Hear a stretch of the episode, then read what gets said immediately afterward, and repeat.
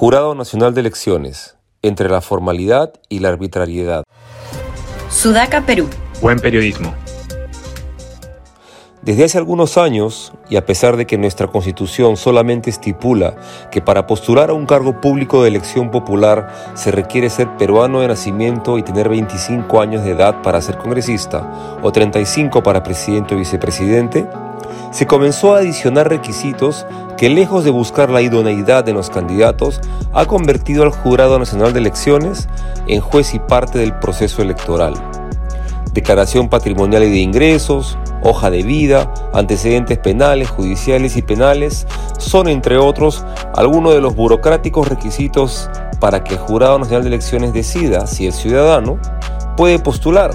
ya que al ver algún error u omisión, el aspirante a funcionario público por elección popular es rápidamente excluido de la contienda. Sin embargo, hemos sido testigos que no se aplica el mismo criterio para todos los candidatos.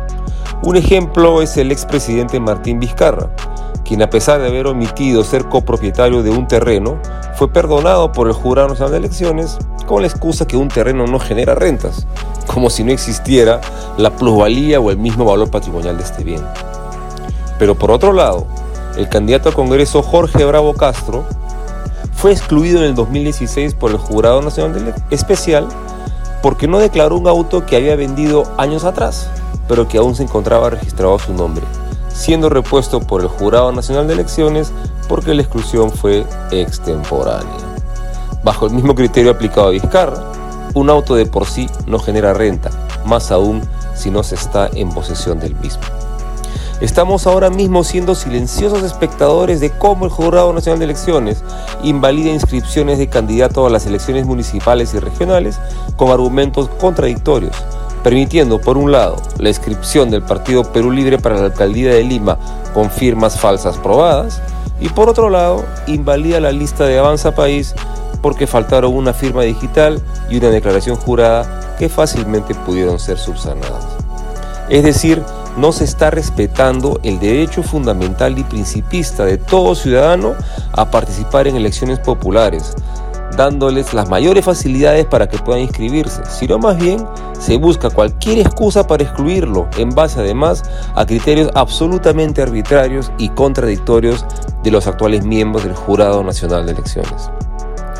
Esta pésima reforma electoral está generando una enorme desconfianza ciudadana en nuestras entidades electorales, principalmente en el Jurado Nacional de Elecciones, y no está logrando ningún resultado en mejorar la calidad de los candidatos a elección popular. La inscripción de los candidatos debe ser simple, DNI punto. De ahí el mismo Jurado Nacional de Elecciones puede hacer la búsqueda de los antecedentes penales, judiciales y policiales para determinar que un delincuente no pueda postular pero si es mucho trabajo, en fin, que los presente el candidato a inscribirse.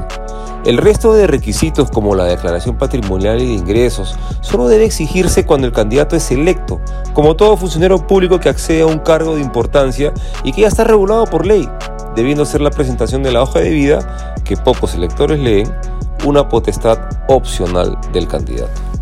De esta manera, simplificando el proceso de inscripción, Evitamos que errores u omisiones menores permitan que un jurado nacional de elecciones parcializado utilice arbitrariamente su poder discrecional para favorecer a unos y perjudicar a otros.